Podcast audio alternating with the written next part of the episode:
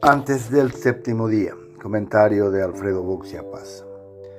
El sobornador serial. Hay mucha gente hablando de las reales consecuencias que tendrá la sanción impuesta al expresidente Cartes.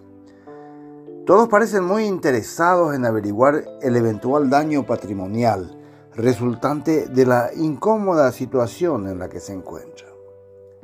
Palabras más, palabras menos, el Departamento del Tesoro lo acusa de reinar desde hace más de una década en una suerte de capitalismo de secuaces que no tiene escrúpulos a la hora de aceptar socios, aunque estos sean de Hezbollah.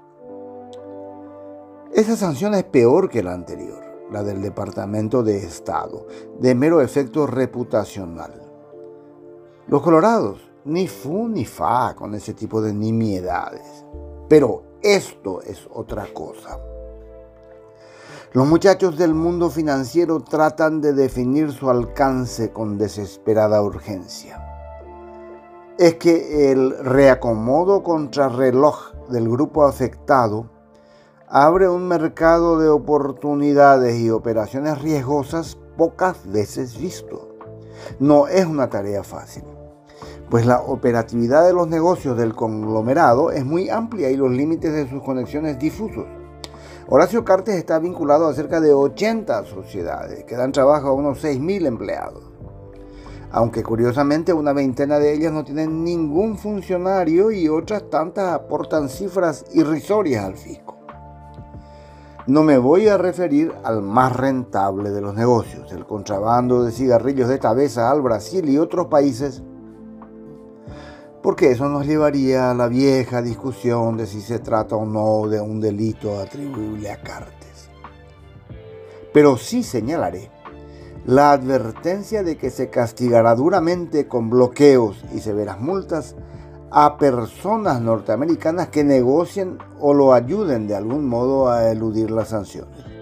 Es aquí donde las fronteras se difuminan, pues la territorialidad digital es difícil de precisar y nadie quiere contaminarse con el sancionado. Prueba de ello es la rapidez con la que su socio chileno Andrónico Luxic puso abrupto fin a todas las relaciones comerciales que mantenían. Lo aterrador para el cartismo es la posibilidad de que exista una tercera etapa. Ya se ha pronunciado el Departamento de Estado ya lo ha sancionado el Departamento del Tesoro. ¿Intervendrá el Departamento de Justicia con un pedido de extradición? Si eso sucede, todo se derrumbaría como un castillo de naipes. El cartismo depende exclusivamente del dinero de su líder. Eso nunca antes había ocurrido en la política paraguaya. No se trata simplemente de un millonario en el poder. De eso hay ejemplos por doquier. Trump, Berlusconi, Piñera, Macri, Fox, muchos otros. Es otra cosa. Según los Estados Unidos, Carter llegó a ser presidente comprando conciencia sistemáticamente.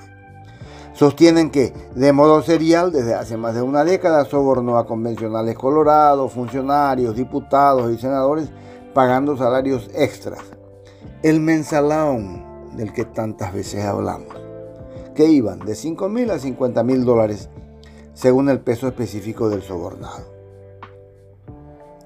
Salvo una inversión infructuosa de un millón de dólares para reformar la constitución y poder ser reelecto, el soborno resultó ser un negocio productivo, pues en los tres poderes del Estado había gente dispuesta a venderse a muy bajo costo sin discurso, sin carisma, sin ideología, Cartes convirtió a la política en un fétido mercado que gerencia hasta hoy con el aplauso sumiso de jueces, fiscales, periodistas, parlamentarios y empresarios. Tiene, sin embargo, una debilidad patética. Sin Cartes no hay cartismo. Subsiste un estronismo sin Stroessner. Persistió durante años un arganismo sin argaña y hasta hubo un efímero oviedismo sin Oviedo. ¿Se imagina usted lo que pasaría si el dueño de la billetera sale de circulación? En un minuto se evaporaría el amor de sus surreros, las loas de sus periodistas, el cajoneo de los fiscales y el voto fiel de sus parlamentarios. Es un gigante con pies de barro. Por eso hay tanta gente hablando de lo que significa esta sanción.